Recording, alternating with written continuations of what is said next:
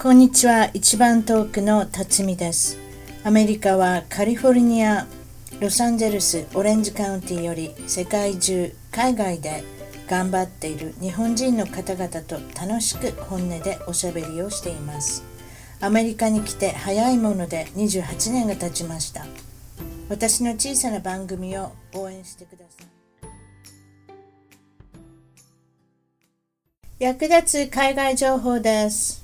海外での妊娠出産がとても不安わからないことだらけじゃありませんかアメリカサンデーゴに19年妊産婦のナビゲーターのプロとして28年の実績和歌山隆代さんが新しい命のお手伝い出産前出産後のあらゆるサポートとカウンセリング母乳の指導英語でのご夫婦へのアドバイスママパパ準備クラスを世界中どこからでもスカイプを通じて個別なひととき子供が授からない2人目ができない方そんな方も高代さんに一度ご相談くださいもちろんアメリカ・サンディエゴオレンジカウンティサウスベイの方々とは直接対面まずはスカイプでの初回無料カウンセリング高代和歌山 .com LINE で直接国番号1-858-761-6390高代和歌山 .com LINE で直接858-761-6390までですそれでは今日はフランス生活6年パリより藤信明さんに来ていただきましたこんにちは信さんあ、こんにちは。はい。こんにちはでいいんですよね私大阪弁で行かさせていただきますけどはい。はい。 どっちがいいんですかね。僕どっちでも喋れる。あれですかね、フランスでボンジョーって言った方がいいんですかボンジョーって、ボンジョーって感じ。ど、どどういう感じ教えて、教えてください。この発音ができない。ボンジュール。ボンジョー、はい。 コマンタレブーとか言うんですかあ、言いますね。言ってくだださい、言ってください。私はおかしいですから。さい。コモンタレブ。コマンタレブーで、なんて言うんですかえ、ジュベビアン。何ジュベビアン。ジュリビアンジュベビアン。ジュビリアンジュビリアンこれなんですかジュビリアンっていうのは、アン。元気です。元気です、I'm great って感じですかうん。はあ、ジュビリアン。これ、覚えておきましょうね。そうですか。一フラ番最初のフランス語の。はいそういうことです。。ジュビリアン。あ、そうですか。あの、難しいですね。発音ね。そうです。ね、まあ、はい。まあ、あなたはもう6年もいらっしゃったら、難しいこともなしにも、毎日の日常生活で。あの、でも、いまだに通じない時ってあるんですかそんなことないでしょうーん、まあ、通じないことはほとんどないかもしれないですけないど、ですねたまにやっぱり。うん、文法とかで、なんかたまに、あーって思って言い直したりっていうのが。 よくあります。そうですか、そうですか。まあ、先ほども言いましたけど、フランスの人がなかなか捕まらなかったんでね、一番トーあク、一番トークとしては、フランスから出てきて、出てきていたら、出てきていただいた本当ありがたいんですよ。いえいえ、もう、いえなんか、楽しくやらせて。ありがとうございます。それで出身の方が、はいえどちらでしたっけえっと、兵庫県の西宮です。甲子園の方です。甲子園ねすごい近いけど、そんなに気にしてなかったとおっしゃった阪神タイガースはそうそうそうそう、なんか応援は聞こえるんですけどねあ。の辺ですかは阪神沿線 あ、そうです、そうです。あうちの友達その阪神沿線の甲子園口にいますよあ、あ、それ、甲子園口は J. R. なんです。それも近いですけど、あ JR あ違う違う違うなんて呼ぶの阪神のところはは甲子園です。阪神甲子園や。ねいやいや歩いて行きますもん私あの人のお家行ったら歩いて阪神タイガース見に行きますもああ、なるほど。ん、うん、 近近いんじゃないですかいと思います。すごくね。ねえはいあと何やったっけなあのーディスカウントの店がありましたねあの子の近所の店家にそこまでどう。あちょっと忘れたもう何でも いいやとりとりあえずねそれで、まあ、西宮、はあい。のお父さんは何をされてる方ですか医者をやってます。はい。医者の中でも何外科医外科ですね。はい。でお母さんは専業主婦されてるってこそうですね。はい。とで外科医のでおとあ妹さんお一人ですねそうです。そうです。で、まあ、ご自身のノブさんとはい。でこれ意外なのは聞いた話によると小さい頃から血が怖 いあ、もう、それは、そうですね。全然。ダメです。全然ダメ外科医の息子さんなのにもう血はダメそうですね、やっぱり自分の血もいるのも嫌だし、人が血流してるのも嫌だし、はい、 でその割にはよう怪我するんですかもうちっちゃい頃からだどドジでなんかよく怪我はちっちゃい怪我いっぱいしてましたねなんかそれじゃあお父お父さんが隣でお父さんが隣で針持って縫う体勢なんですかいつもそんなことないかそんなことはないですけどそんなことは全然ないんすけどでも言うてはったね一回その家庭科のなんか実習っていうか家庭科のそうです授業何何が起こったんですかミシンをあのうっかりしててミシンの針が刺さったりそう指先で痛いで一番痛いとこやで貫通しましたからねうわなんかよかったんですけど貫通した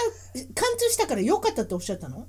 いやいやいやいやだからいやいやだからそうそう貫通まで行っちゃったからもうどうしていいのかよくわからなかったですよねどうしたのほんで針針解いたあ針をあどうした上戻したんですその上戻さな医者行かれへんしなまあ痛いですよねそれを取るのがまずもうそれはどうしようもないからねそ自れ分でやってうわーで学校で学校ですね学校のミシンですね先生びっくりしはったやろなどうやってね本当うにわーそれは痛いわないと思うんでね向こうもね、本当まあそういうエピソード結構あるんですねそしたらすり傷だので傷だのなんか今でもよくなんか全然関係ない感じでえこんな時に怪我するのっていうので気づいたら傷がみたいなことはありますねなんか包丁そ包丁が怖いんでしょそれにあなたそうですそうでそれすどなんかあったんですか包丁でそれは別に包丁でなんかはいやなんかそうですね料理してて何回か切ったことはありますけども、もうそれでやっぱり刃物が怖いからもう見たらもうしまうんですねすぐね料理してもう何よりも先に包丁はすぐ使い終わったらあの流しでちゃんと洗って、うんタオルタオルで拭いてすぐに入れますね本当 あそうか私なんかあれやなあかんなそその辺に置いてあるなそう料理しながらねやっぱそうですかああもうそれのはもう全然無理ですはい、うまだいまだに着るっておっしゃってるそうですかで、まあ、血を流したりよくしてるってことでそれでその、まあおっしゃってたのが実はパイロットにちっちゃい時になりたかったけれどもんはいはい、まあ、パイロットまあ普通ぐらいにはなりたかったですねでもやっぱり自分がドジやし怖いなっていうやっぱり人人何百人の命預かってますんでねとりあえずねそうですよねもうそんなあごめん間違っただけではちょそれちょっと困るしねやっぱりなんかちょっとぼーっとする時があるんでね、うんちょっと自分にはそういうなんか緊張感がずっと必要な仕事は向いてない意外ですね外科医の方でほんで外科医って言ったらあれ24時間体制ですかなんかすぐ来てくれとかよう言われるでしょうお父さんってあー、うんうん、彼はだからそうですよねもう本当に仕事人間でもう夜中に帰ってきて朝16時とかにすぐ行ってっていうのは手術手術とかしてってことでしょ結局外科医だったらうん、やっあぱりまあねすごい尊敬はするんですけど自分には。あんまり医者にはなりたいとはあんまり思わなかっできないなっていうことですよね。たうんうんやっぱそうですね例えばご旅行とか皆さんで行かれててもうん途中で呼び出されたりって近距離だったらやられるでしょ多分そうです。あの何でした？あのだから昔で言うところのポケベルが鳴ったりうんして、うんでもそしたら、ああどうしたのっていう感じで、うん最悪本当に病院に行かなきゃいけないこともあるし、ううん。んやっぱりそそういう意味ではちょっとまあそうですね自分の私生活に脅か脅かすってこともないですけれどもかなり私生活とビジネスの範囲がこうぐちゃぐちゃになってきますもんねそうするとねそうですね本当にそれは、24時間仕事ってさっきおっしゃってましたけど、はい、うんそうです。そしたらちょっとやっぱ僕にはできないっていうかちょっと考えてしまうとかあるかもしれませんねうんそれであの小さい時はどんな感じのお子さんだったんですかまあどう結構ずっとふざけてたんじゃないかなって自分では思うんですけどねなんか、ふざけるのが好きそれであの打ち合わせの時におちょけるっておっしゃったでしょあそうそうそうそうあそうそう忘あれれね私ねあれ調べたんですおちょけるってどこの言葉、どこの言葉かって私聞いたことなかったからあれ名古屋弁って書いてあったよそう僕もあなたのご家う族ん誰かいますかそっちの方愛知県にいやーいないですだからえなんやろ ななんでしょうねでもまあ僕の小学校が結構いろんなところからその転勤族が多かったりもしたからあそういうあれもあったのかねどんなこともあったんですかねでも普通におちょけるっていうのはおちょけそうるなとおちょける、うそうですか。そそれでなんかあれですよね。あのまあおちょけるふざけるね。まあまあ意味合いはそういうことですよね。ん、そうですええそれでまあ小学校の時とかでもよう下ネタを言うたんですか？クラスの中で。あ いや私一応あの打ち合わせで聞いてるんでそれメモってるんで。し下ネタをよくいいって書いてあるんですよ。いやまあみんなの反応を見るのが大好きだったって。 そうですねなんかまあまあ別に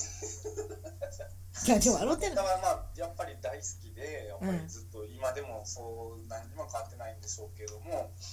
まあ、低学年の頃から大好きでやっぱりずっとそれ言ってて、いきなり体の部分を言うんですか？そしたら。まあ、いきなり体の部分も言うんですね何の何の文脈もなく言うんですねでまあで「ははは」みたいなむあ女の子の胸のことを言ってみたりとか男の子のそのあなんていうんですか真ん中の部分ですねチンがつくやつですねあ女の子は言わないいやあんまり言わなかったような気がしますけどねまだそのどっちかって言ったらちあれですねチンの方ですねそうですね、そっちの方、チンの方を言ってチンの方を言ったら女の子が「やー」って顔が赤くなったりするのを見るのがあれですかか反応が楽しかったですか、楽しいですよね。うん、楽しいいや私に楽しいですねって私女 やから確かに私男みたいですけどねちょっといやいや、だからそう、それで、だから僕はその、僕のまあその幼少期の思い出としたら、やっぱりあの頃は、新学期になるたびに、うんなんか、あの教団まで行って、クラスの前で、はい今年、今学期は下ネタを言いませんって宣言するんですかとりあえずは宣言、宣言してました。あそうそう面白いねそれでもうあれでしょ次の瞬間もう破いてるでしょそのあ約束をそうですよね、まあそれがまあみんな誰も信じない、ただの、ななうん結局なわんか笑いを取りに行ってるだけですねそれをね単にねね、でもそれ何回もやったら向こうは面白くないでしょうけどね。うんそれでいいっぺんいっぺんなんか自分の女子女子生徒のその、まあ、友達にうん、あれですかなんか言うたんですねあ豚ってですかえ豚って言うてん。んなほなうほなあなたお仕置きにおうてんな何の刑をされるんですかん、雑 巾絞り。あれ腕ですか腕のところっていうかこうあれはね、痛痛いいでですよすねあれはまあ豚豚って僕が読んだような女の子ですからね、とか言って。でもまあいやうでもわわそんなん言われたらあれやわだ誰かってうしあ雑巾絞りの刑でもう軽いぐらいやなそれそれ10回ぐらいせなあかんなそうですね、まあええそれで、まあ、うんよそうですかまあそまあのそ雑巾絞りの刑であの終わったらよかったぐらいですかねそれじゃそうですかそれでまた中1の時にう、うんおでこがあなたおでこが大きかったんですか今も大きいあもう今あはもうほとんどスキンヘッドですね、もう1日か2日に1回剃ってるんですけど、寒いさ寒ないですか冬冬寒くなるんですけども、や帽っ子ぱり帽子か気ぶら持んちがいいんですよ、気持ちがよくって、やっぱり 2日3日おきに全部それってえらい重労働ですなそうそうなんですよね、結構それでよくなんか間違えて切って血が出ることもある んですけどい、やそうかまた同時の血切れない頭から血出してんのそれも痛い話やなそうですかあれじゃあれねす私思ってたんだけどあれカミソリって頭剃る人ってね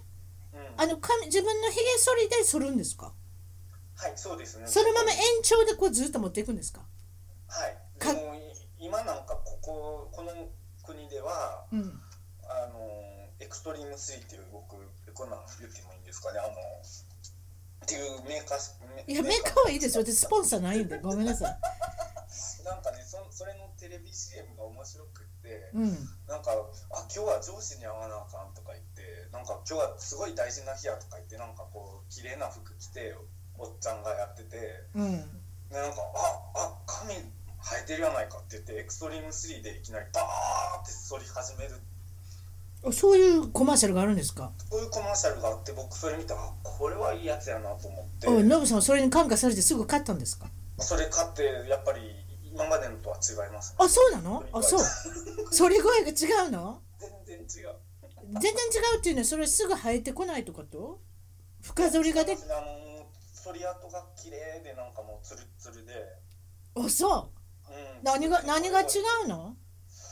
歯の歯のあれでしょうねそのあ歯の質が違うってことかな鋭さが、うん、何それ3枚刃とか4枚刃とかそういうやつそうですそうです、はああそ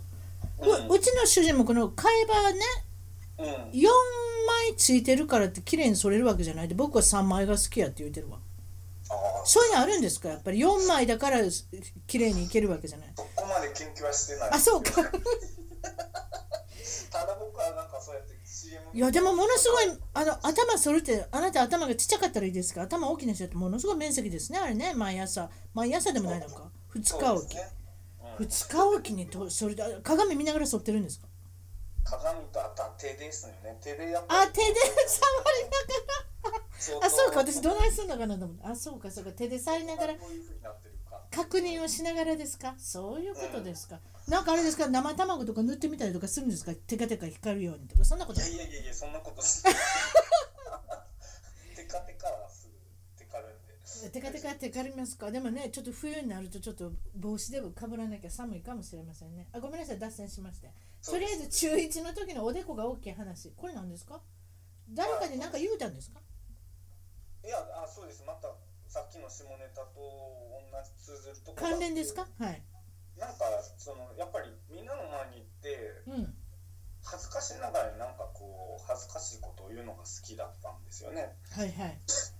それでまあ教壇に上がって、うんでなんか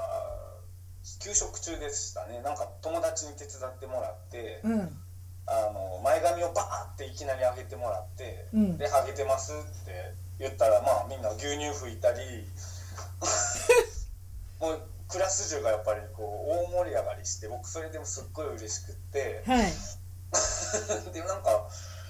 あのまあ今日は結構やったぞみたいな感じでわかるよハゲのジョークを受けたわけですね受けても今日はもうあいつとあいつも牛乳吹いたしっていう感じでうんでまあそれで何週間かして家庭訪問っていうのがあってありますねねで担任の先生がまたこれハゲててそ その人があのうちに来てうちの母親と僕に向かって、はいすごく真剣な顔にして「あのね藤君いじめられてるってことはないかな」って 言い始めていやーそれも時期が時期で僕ちょうどそれ95年96年中学校1年生なんではい結構まあ世間的のそのいじめっていうのが大問題だったそうですねその頃特にねはい特に大問題だったんで、ええ、もうだからなんもうピリピリしてるでしょ先生もねそういうことがあったら先生ピリピリうんでなんやったら母親もちょっとピリピリえっってなって うんそそそれはどういうことやってなってで僕は全然もうえっって何のこと言うてはるんですかって感じ感じよねそうでも僕も僕でなんか僕分かってないところでめっちゃいじめられてるのじゃんって なってうん何のこと言ってはるんですかって聞いたら、うんいやだってハゲって言われてるや んってなって先生が傷ついてたんですね きっと先生は多分あれで傷ついてたんですよねねうんえそうですかなんかわからないとこでそうなってたりとかしてまあまあまあおお大きなことにはならなかったんであれですけれどもねそれでそうさ先ほどおっしゃってちょっと給食って話が出たけど給食が比較的っていうかかなり遅かったんですか食べるのがえなんでですかえなんか言ってませんでしたなんか結構遅いとか言ってませんでした違うかあいやそうだったっけな食べるのあ違う私また違う人と言うてるのかなあ間違った間違ったもう一人の人で言うてるのごめんなさい給食の話給食って聞いたからこれ言わなあかんと思ってあ違う違う違ういやそう ごめんごめん給食の話で違いましたねハゲの、まあ、関連としてはいは、まあ、ハゲの関連として飲み屋であそれねあ、歌を歌うっていうのは何の歌を歌うんですか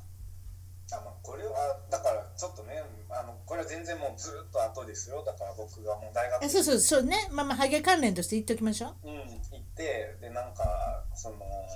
まあ大好きな飲み屋があったんですようんでそこがまあ結局店畳むっていうんでですっごくやさいろいろ僕らに僕ら学生でわーって行くからその時に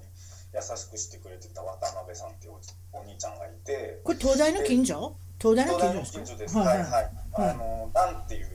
お店ですごい美味しかったんですけどねい、うんそこで結局まあまあ最後さよならパーティーとか言って僕らも行って、うんでまあもう本当に正体不明になるぐらいなんか15人とか20人でわーってなってて、うんなんかまあ誰かが僕になんかまあハゲの歌歌ってくれみ たいなまあそういうふりをして、でうん僕がなんかまあなんかよくわからないけど なんかハゲは広いな大きいなそれ聞いたことあるよ私それ大合唱したんですかお酒も入ってるしね大合唱みんなでねなんかして。うんほんならどうなったんですか渡辺さんが飛んできてなんかいや本当に藤君にはすごいお世話になってるしなんかもう今まで面白かったんやけどって言ってなんかあのね向こうにのお客さんがあの あの苦情出てるっなんてですか苦情が出てるねって向こうのおおじさんたちがあのちょっとはげちゃってるおじさんたちあがあうん、なんそかすごい嫌な顔してて、うんちょっとこの何やってもいいけどどんだけ騒いでもいいけどその歌はやめろって、その歌やめろって人を傷つけることやめてくれてでもお店お店をもう閉めはるんでよかったですねこれまた今から開店するんやったら大変なことになってたかもしれませんねそうですよねなん かで別にそれがふそれが初めてじゃないしその何件かもうその歌歌わんといてくれって言われてなんか出入り禁止になったル出禁はだからまあそれはまあ出禁に入るのかどうか知らないけども、いそれはまあまあバレンタインの時にあバレンタインじゃバレないンタインってクリスマスイブやろクリスマスイブの時、うんクリスマスイブの時に、うんまあなんかちょっとおしゃれなスペインバールでうんそれも東京ですけどなんか、まあ、クリスマスイブといえばカップルがねロマンチックにお食事をする時ですよねそうなんですよ、はいで普通そのスペインバールは僕よく行っててなんかオープンでうんなんかフランス人も多かったり、うんスペイン人も多かったり、はいはいなんかわははははっていうそういうタイプのお店で僕はだからねタパス食べながら大人数で笑うみたいなのが好きで行っててでまあその日はなんかまあクリスマスイブやし僕彼女いなかったけどもまあ一人友達女の子を連れて、まあ、カップルっぽくね、はい、振りま振る舞うんですかカップルっぽまあ、く振る舞いです。なんかまあ、お互いなんか暇やし、まあ、行こうかみたいな感じで。じゃあクリスマスイブごっこをするんですかまあ、自分ごっこになんない。ごっこになってないですけ ど。はいはいはいで、なんかまあ、そしたら、まあ、居心地が悪いんですよね、向こうは、なんかもう、みんながみんな、なんか。二人で寄り添っちゃって、なんか。まあ結も構ち、結構、まあ、二十後半から三十代。まあね皆さん大切な日、じょ特に女性は大切な日だと思ってるので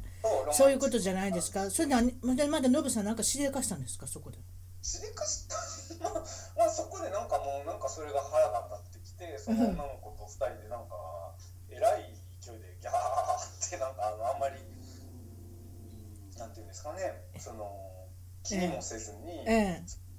ちょっとまあ意識的にわざわざ大きな声出したところもあるのかもしれないけどもはいなんかいろんなことでなんか 下ネタでも何でも笑っちゃって。あとりあえずはちょっと邪魔になったんですか大き大きなおあの声すぎてそうですねでもそれはもう出入り禁止そこで言われたんですかまたオーナーにそこのマネージャーにそうなんですそれはあのあのお金払ってると「すいませんもう来ないでください」って言われたんなんか来ないでとは言わなかったけどまあもう今度はなしっていうこ今度はなしにしてくださいっていやそれはすごいな私そういうの食らったことないからそれは分からないけどそうですかまあそ そうそういった間違ったところであれですね大きなパフォーマンスをしてしまうっていうのはなんか面白いとですそうなんね。ね僕はやっぱりそそれはそれをドジって言っていいのかどうかまあノブさんらしいそのめそうですね間違って目立ち目立ちたかったっていうか目目立ってしまって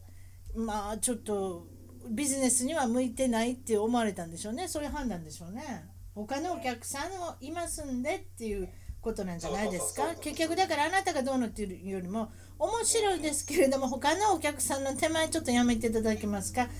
もう来ないでくださいってことでしょうね出入り禁止そうっでていうすことねは。まあうんそういうことになりますね、ちょっとあの中学校に戻りますけれども、まあそのちっちゃい時はスキーもお好きで、あそうですはいはいはいそのぐらいですか？あとピアノのレッスン、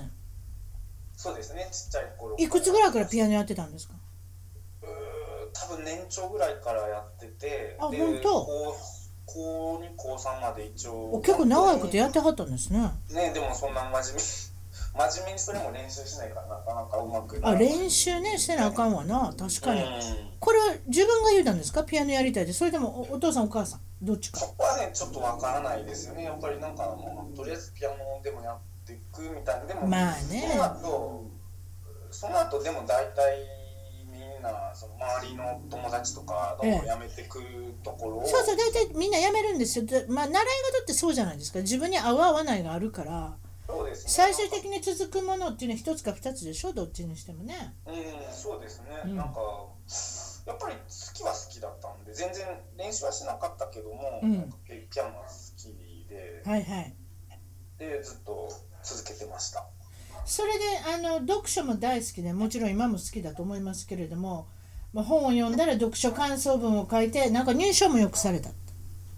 そうですね、そういまうこあ、とそのなんか学校とか C レベルなんですけども、いやいやいやいやなんかよく、もうなんか、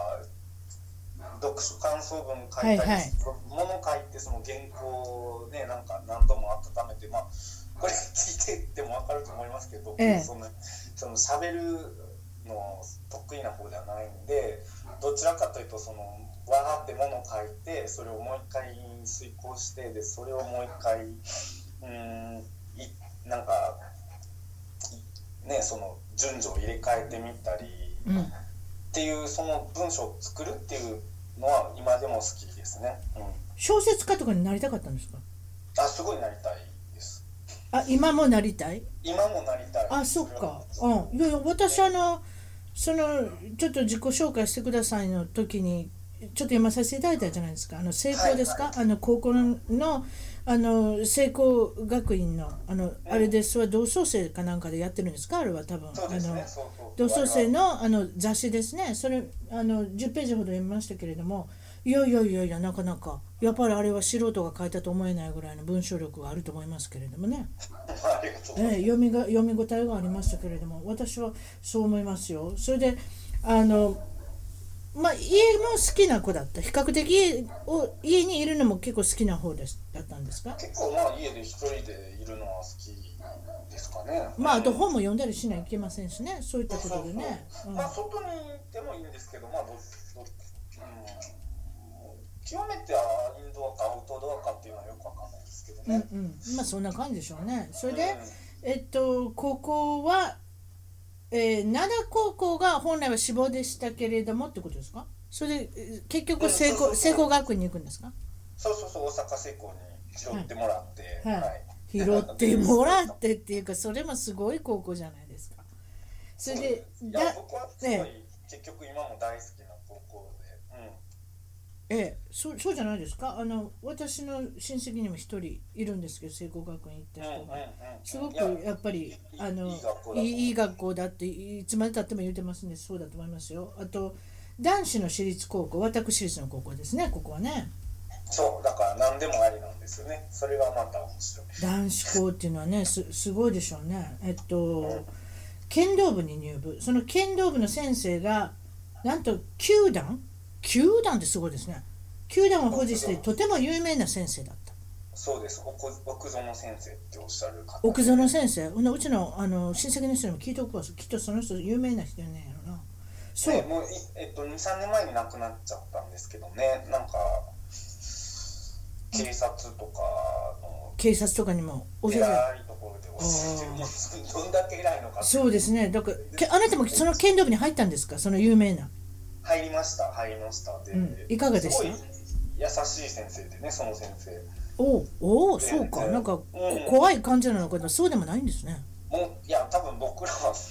なんなんとも思われてなかったんで多分そう優しかったんじゃないのかなやっぱりこの剣道部に入ると有名なだけあって部員数が多くありませんそういうとこっていやーまあその大阪聖光別にそのスポーツ全然あできない確か学校なん確でかに進学率100%ですからね誰も高校出て働かないですからね確かにうんそんなになんか人が多いわけでもなんかだから逆にこんなとこにこんな先生がいていいのかなっていうのはありましたけどあそうですよねどっちからどちらかというとあんまり体育系にそんなに力入れないですもんねそうそういう進学校はね。うんうんまあ一応あるけれどもあってもそんな弱いタイプのあれじゃないですか学校じゃないですか普通は。そうそうそうそう、うんで不思議な感じでしたけどまあ結構週に23回はあったのかななんか練習がなるほどそうですんやかっ。てて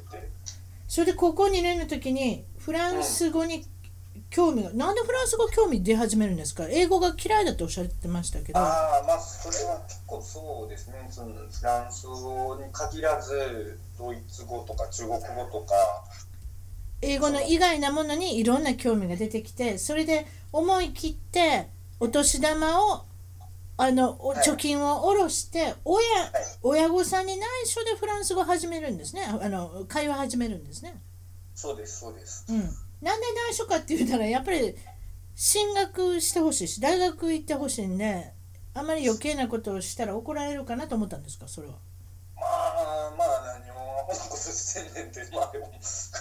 点数も別にね普通の学校の勉勉強もできてないお前が、うんなんか他のことをやるなんてっていうふうにまあ言われるかもやし言われるのかなっていうのはなんかやっぱり自分が向こうの立場だと思ってもやっぱり それはちょっとまあでもその、うん、あの今考えてたら距離感ね西宮からそのあのななんていうの四天王寺前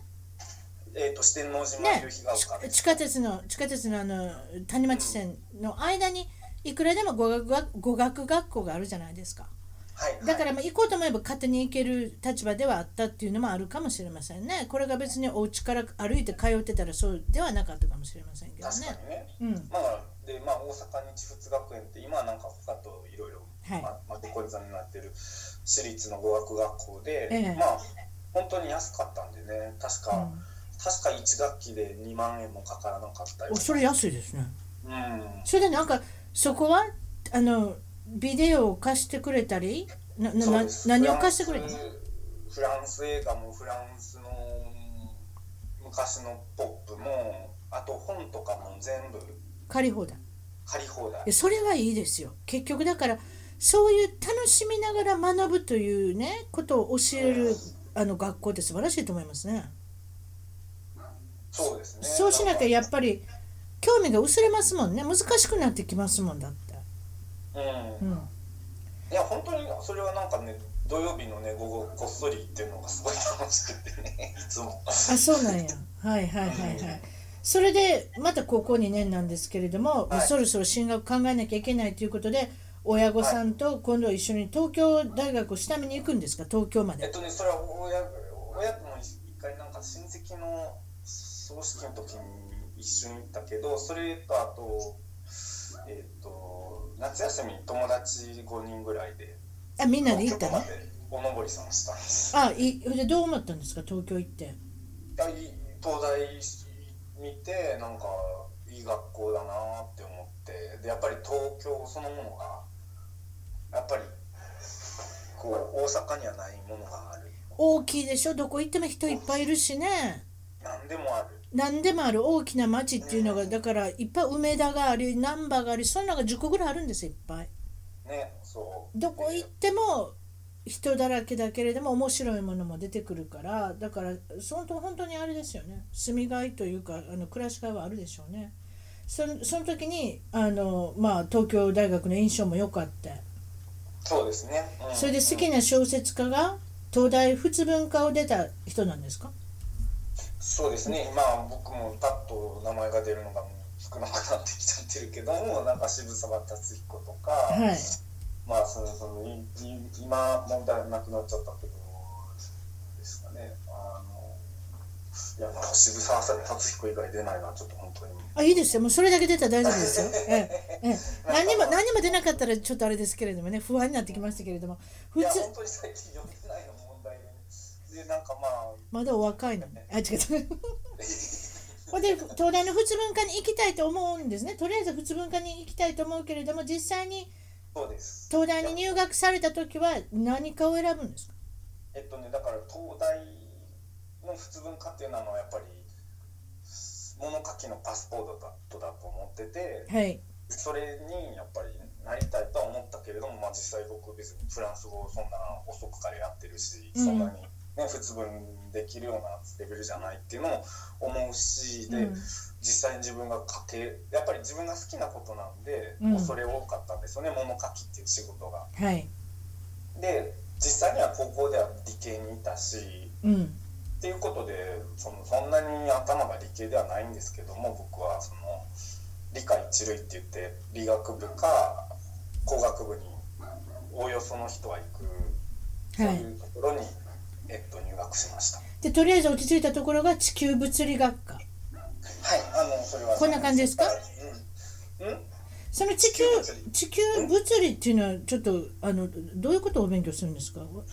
えっと地球物理っていうのは、まあ、ぼ僕の今の専門なんですけれども、まあ、地球のその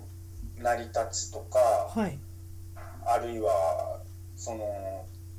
要は地球の内部のこがどうなってるかっていうことを調べおお。てで最終的にはまあ地球がどういうふうにできたのか我々はどこのにどこからあ、来そたういうのかこってというか。ちょっときちょちょっと聞いていいです。西宮もちろん神戸大震災に遭われてると思うんですけど、はいはいはいはい地震のことも勉強するんですか。はい、僕の専ほんもっと細かく言うと僕の自信あの専門は地震学になります。そしてあれを振り返ったときにうん、神戸大地震を予測した科学科学者っていうかそういう専門家の方っていうのはおられたんですか実い際。ないいないです。まあ言ってる人は嘘っぱ ちです。うん、言そってれはる絶対だって聞いたことないじゃないですか。あそこにまでもあそこに起こるかもい 今でも変な人いるんですけどねいくらでもあまあまああい言うのはただやからねう勝手に何でも言えるからねんなんかみわ分かってたみたいなねそんなのは言うのただなんですけども、うんあまあその学問的に言うとそう地震を予知することはもうほぼ不可能に近くて、不可能に近いですか例えば私今カリフォルニアにいるんですけれどもうん、サンアンドレアスでしたっけあの地層があるじゃないですか大きな地震の地層がねああれすごい最近言ってますよあれ最近結構言ってるんですよ一日のうちに何百回とかなんかちっちゃいそのあの体感的なあの地震の規模じゃないですけれどなんかあるみたいなんですけどうん私あの気になるんで富士山から見てノブさんから見て何かありませんか大丈夫やっぱ予測できないです だからまあこんだけ最近また多くなってるからサンドレアスとかはまたちょっとまずいんじゃないのっていう人もいるけれどもはい明日起こるか10年後に起こるかの確率なんて誰も言えないですだからあああの時例えば明日大きなのがバンって起こったから、あうんあの時のなんかちっちゃな地震が結う局んまあ前兆やったんやっていうこともできるしああでも実際に起こらなかった起こらなかったらただ起こらないだけでそれはもうその結局地震の物理っていうことをまだ僕らが何も分かってないに等しいので、うんあのそそう一概に簡単なことを言うと逆にやっぱり、む難しいですねそれ明日かもしれない10年後かもしれないですごいなんか時間のスパンがありすぎてなんか気が狂いそうですね10年10年っていうのも嘘ですよ100かもしれないしあそうですね1000かもししれませんもんねだからその地球の歴史から見たら100年なんてもうあれですもんねちいちゃいもんですもんねそうそうそうそうそううーんただ一つ言えるのは、まあ、例えば環太平洋に住んでたら日本であれカリフォルニアであれ大きなのがどこにいても来るよっていうだから日本の場合、まあ、今私はあの勝手にアメリカのことを聞きましたけれども日本のことでも同じことが言えるってことですかそしたらそうですね予測はできないうんそういうことですねうん、正直に言うならできない、うんあそれでも危ない地区っていうのはあるわけですか結局あアンブダイ地区っていうのは僕が言ったように環太平洋です例えば日本の中でどこが危ないどこがセーフって言ってる人はいるけどもそれは嘘っぱちです嘘っぱちあそどこにいてもああいう東北ぐらいのことになる確率はあるう神戸でもね神戸なんかその当時誰もそんなこと言ってませんでしたからねだから分からないってことですそれはね覚、えてる、うんうん、私も私もその時覚えてますもんなそんなん聞いたことないなって皆さんその時は関東関東って言ってたじゃないですかだそうかでらすだからやっぱりねあのもちろんそのまあまあ用意っていうか自信の用意ってことはおかしいですけど準備は別にこの心持ちはできてなかったっていうのも、まあ、被害のあれ結びつくのかもしれませんけどねそれであもちろんそのノブさんのこと戻りますけれども、えっと、大学に入られてあのオーケストラ部に入るオーケストラあのそうがですね、うん、楽一人じゃな楽器を弾くてくんですなんかいっぱいで音楽をやってみたいっていうので、まあズルズルズルズルって言ってオーケストラ東京大学の音楽関連学団っていうはいあのオーケストラにはい入って、まあその今はもう普通の学生オーケストラだけどその黎明期は結構いろんなその、 日本初演みたいなのがねうんいっぱいやってたみたいですけど本当に古いオーケストラですけどそこに入ってはいずるずるとファゴットを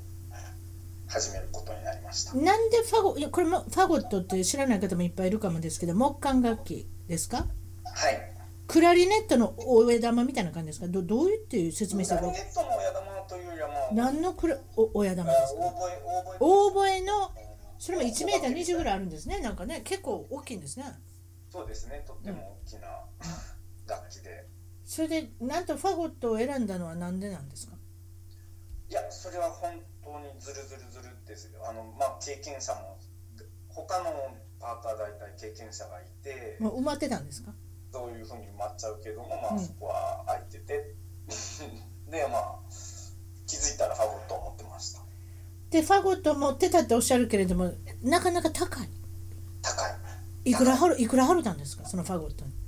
それはねチェコ製のスチューデントモデルで50万円でした当時スチューデントモデルって言ったら基礎的なものでしょ結局そういう言い方でしょ初め初めのねうんということで50万円ほんならなんかプロが使うようなファゴットだったらいくらぐらいですかあーっと大体普通は日本円で言うと400が500万円になりますねうわー高っ本当、うん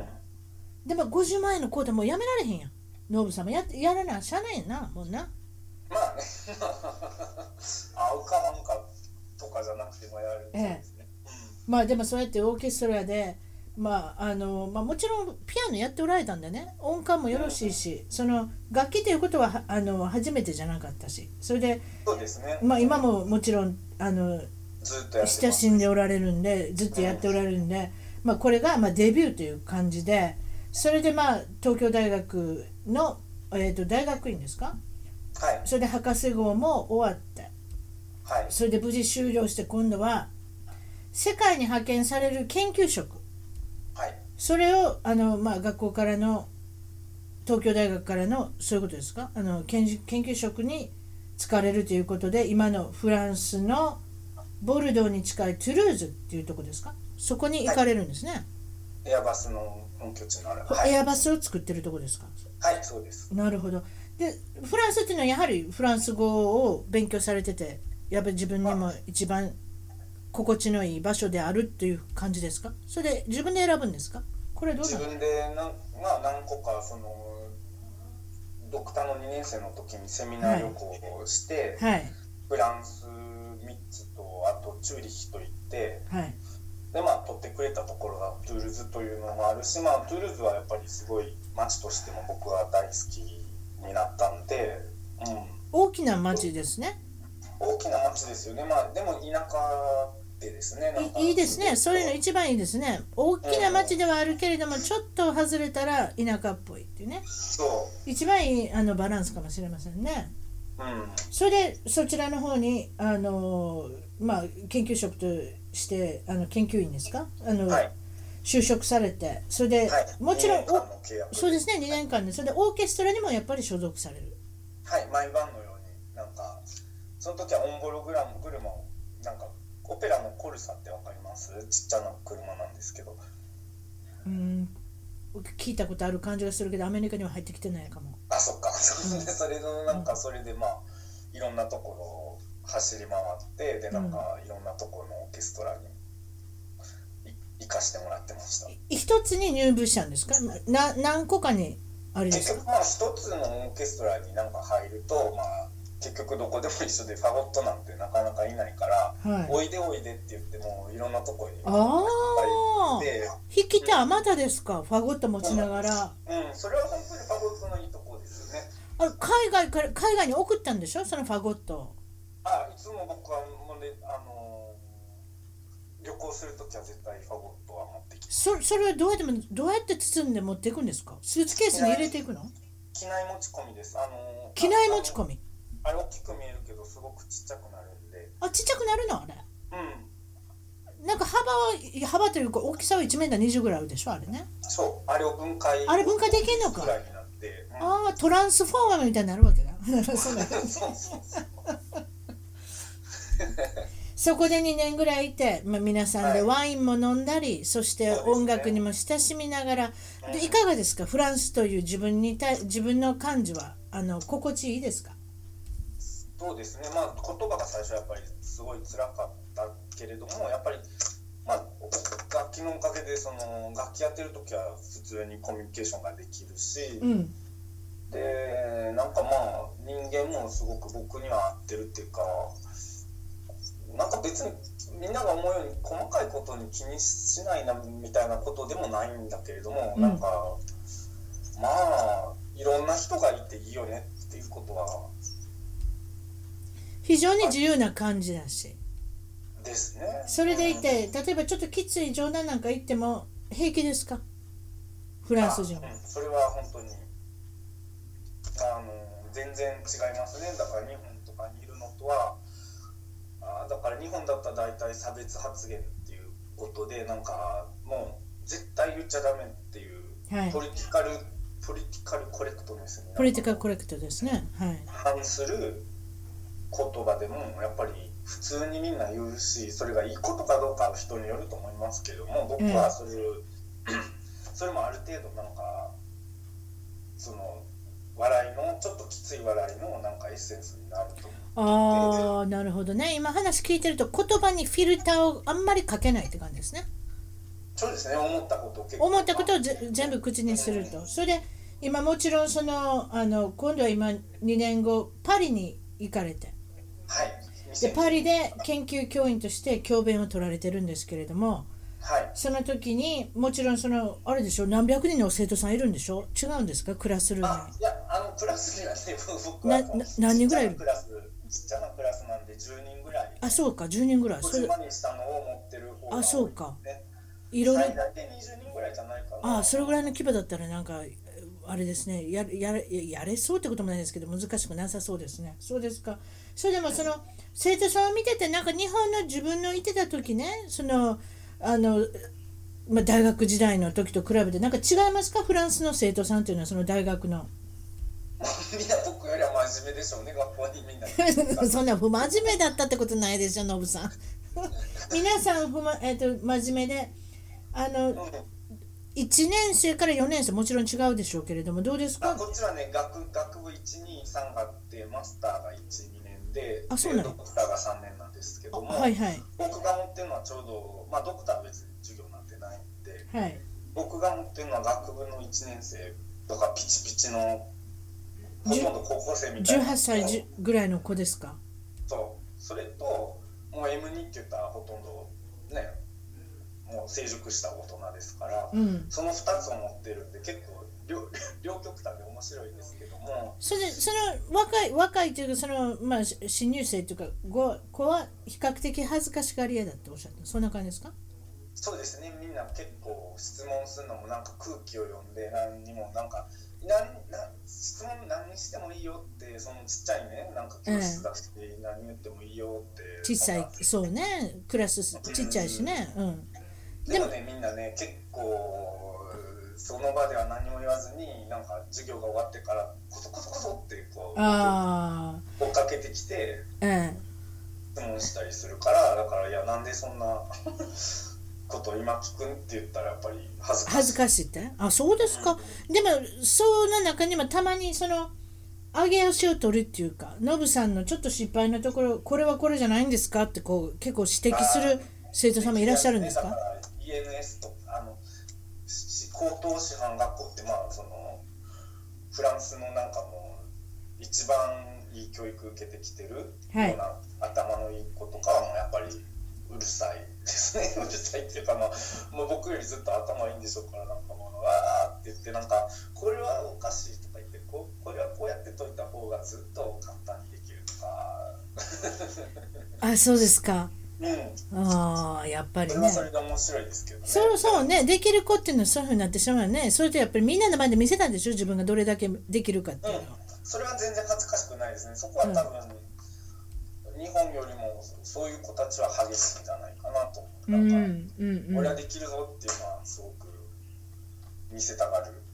と思います。あそうですかそうですか、うんそんな感じで毎日過ごされてるんですけれども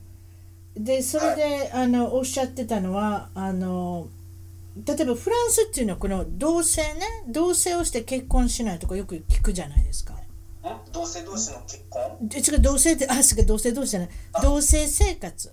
はいはいはい。一緒に住んでるけれども籍は入れないって聞きま言せえんない。うんうん。そそれってやっぱ多いですよねあもう子供ができても全然ね結婚する気配もないカップルとかは、その一応税税対策で一緒に住んでて子供がいてでそのね節税するためのその結婚よりもう一つ下のなんかレベルのやつはあるんですけどパックスって言ってうんそれも法的にちゃんと認められた、まあ、カップル制度ですよねうんうんそれやってる人は多いかな、うんということはあんまりベネフィットがないってことですか結婚する意意味があんまりないっていうかいや、多分それは意味というか離婚するのが面倒くさいからだあとまず離婚の方から考えるんですか結婚する前に離婚離婚率が多いけども多分離婚するするのに使うエネルギーっていうのが多分うーんあまりにもありすぎるんで一応一応もともとカトリックだったのもあるんじゃないかなあカトリックですねはいはいうんやっぱりエネルギーがた多大なんですよああそしたらポシャることを考えてもうそんなことするんやったらもうやめとことうんもっとなんか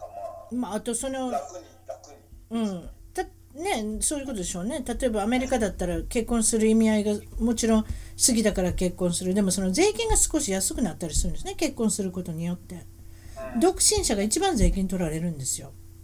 それでいて子供がさらに生まれたらもっと税金が安くなるから、まあ、そういったベネフィットのことを考えたら結婚してしまうんですけれどもでも今の話聞いてるとフランスは別にそういう税金のベネフィットどうのこうのっていうのもそんななさそうだし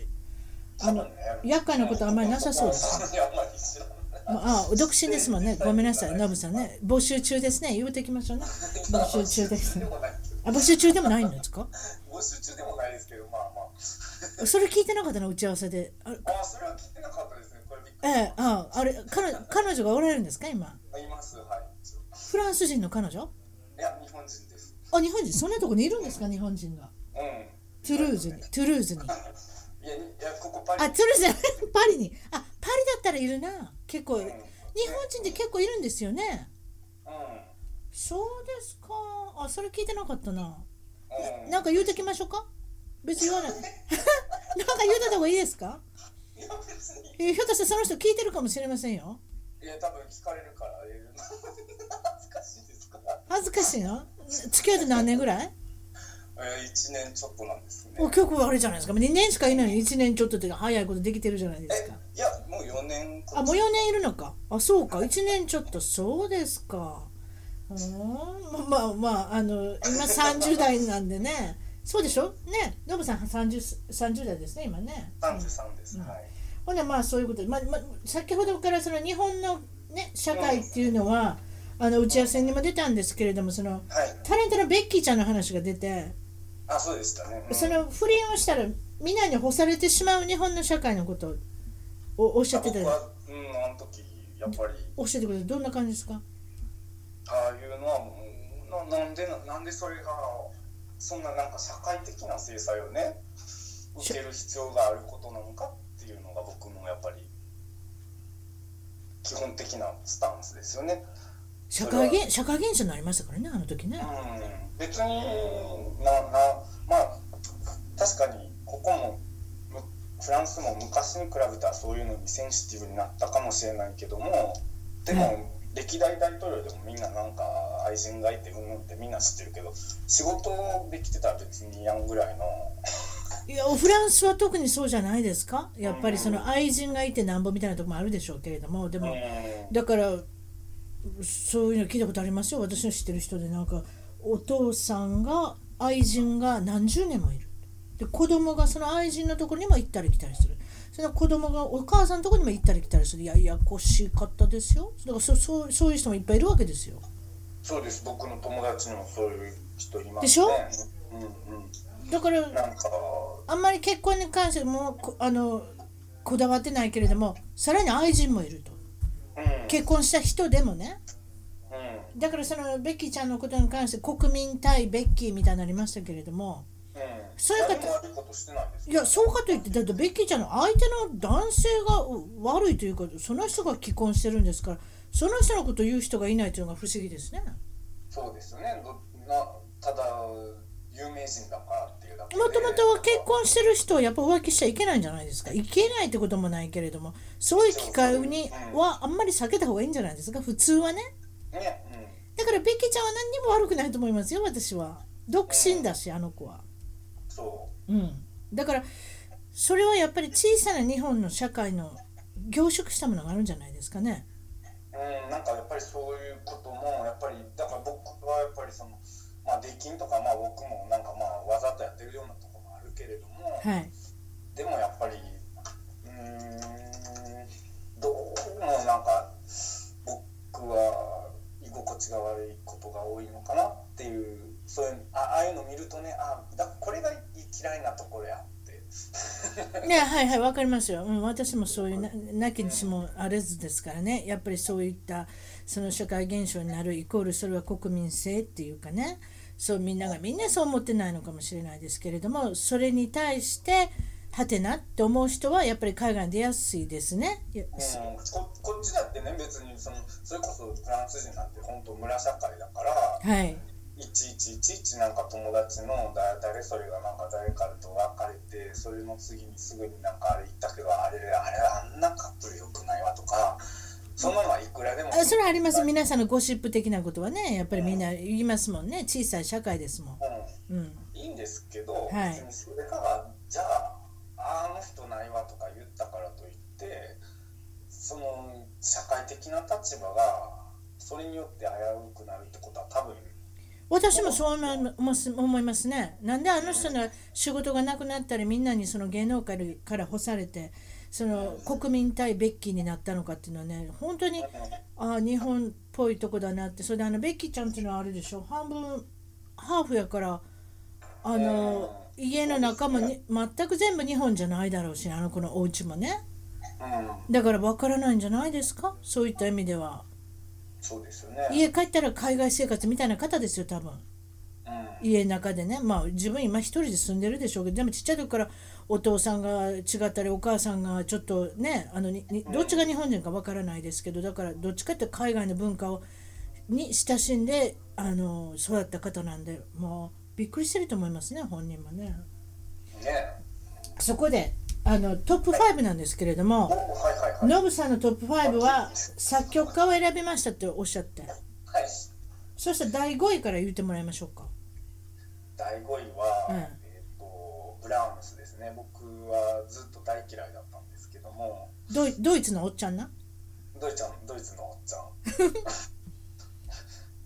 それがまあどんどんなんかこう重いのが好きになってきて、重いですねブラームスさんは音 楽おあの中学の音楽室の時にブラームスさんのあの写真覚えてますも ん重いですあねれねでもあのひげひげばっかりですけど、昔昔はイケメンだったんですよあねひ。げ剃ったあだからそうしていっぱいいますねひげ剃ったらいいのにみたいな人いっぱいいますよねそうそううそう、んうんでそれこそ師匠の師匠のシューマンの奥さんと浮気をずっとしてたんですけどねややこしいやっちゃ浮な気をしてたというかうんまあなんかもう大好きだったんですよねややこしいやっちゃなそうなんですもうかなりこうでベッキーの日じゃないなそれはそう難しい人なんですようね、ーんそうですかそれで次は4位リヒャルト・シュトラウス、まあ、彼はやっぱり彼の書くその世界っていうかまあオペラだったり何、まあ、公共施だったりのお話が好きですね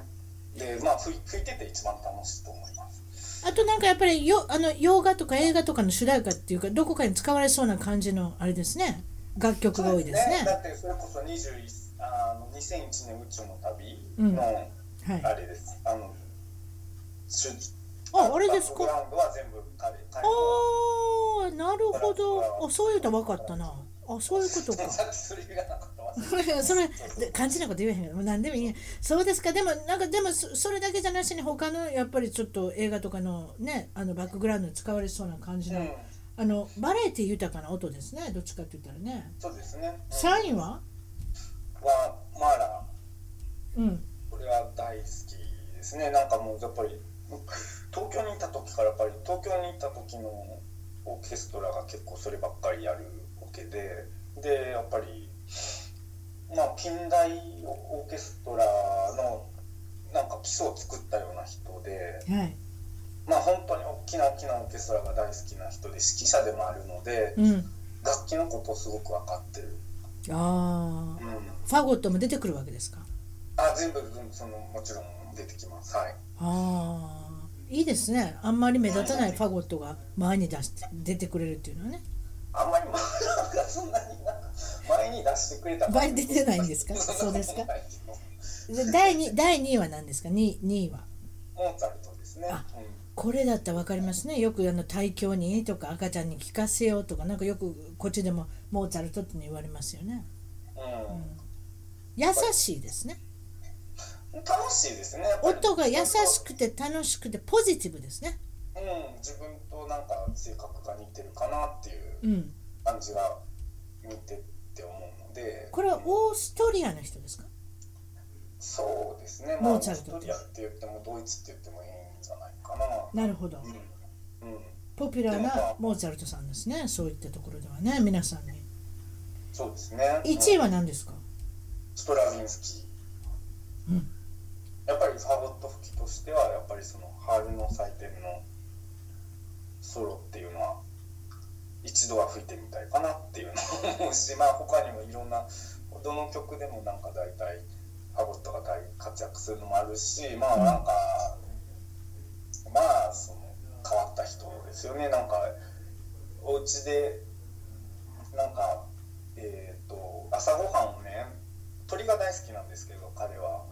鳥って鳥を飼うことが好きなんですけど食べる小鳥小鳥あ小鳥かことが大好きで、はいと鳥がまあ放し飼いにしてあって家の中で朝ごはん朝ごはんにそうトーストにこうマーガリン塗って食べてるところをペチャペチャペチャペチャその鳥が食べに行くの食べに来るだけだったらいいですけどなんかマーガリンのその上を歩いて汚いやんそのなんかそのテーブルにもそのままなんか足跡がついちゃったりする拭かなあかんやんどこどこらかしこらかあとあと何糞もするやろその辺ねってるんでしょうねもうそんなのもなんか、うん、そういう描写は見たこともないけど絶対知ってるんだろうなって僕は思いますけどストラヴィンスキーさんはどこの人ですかこれスロキシーア人そうロシアですねロシア人 SKY って来たらやっぱりこれはロシアですねこれ SKI だったらこれポーリッシュですかポポーーラランンドドなんですねそその辺もちょっと皆さんあのこれは余談ですけれどもあのおばあちゃんの知恵袋じゃないですけれども SKY っていうのはロシアそして SKI っていうのがポーランドですねそんなことです、そうですかよかったですねでもまあフランスという土地が前から高校2年の時からフランス語を習っててそしてやっぱり来てみたら自分に合っそうてですねえうんそうですかよかったよかった今日はお忙しいところありがとうございましたいえいえどうもはいありがとうございましたそんな感じですはい失礼します、一番トークの Twitter でフォローしてどんどん絡んできてくださいねそれと Facebook でいいねの支援をお願いします新しいエピソードの情報はサウンドクラウド iTunes Google プレイミュージックのアプリから購読フォローするといち早く視聴できますいつも私の小さな番組を聞いていただいてありがとうございます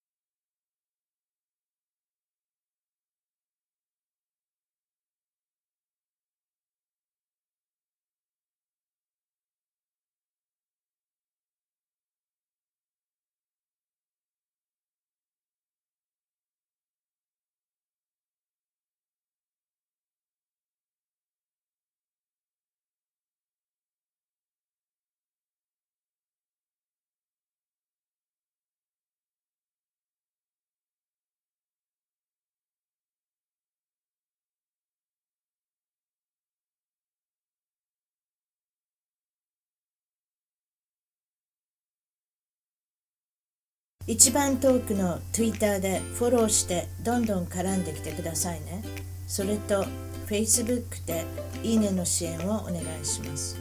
新しいエピソードの情報はサウンドクラウド iTunes Google プレイミュージックのアプリから購読フォローするといち早く視聴できますいつも私の小さな番組を聞いていただいてありがとうございます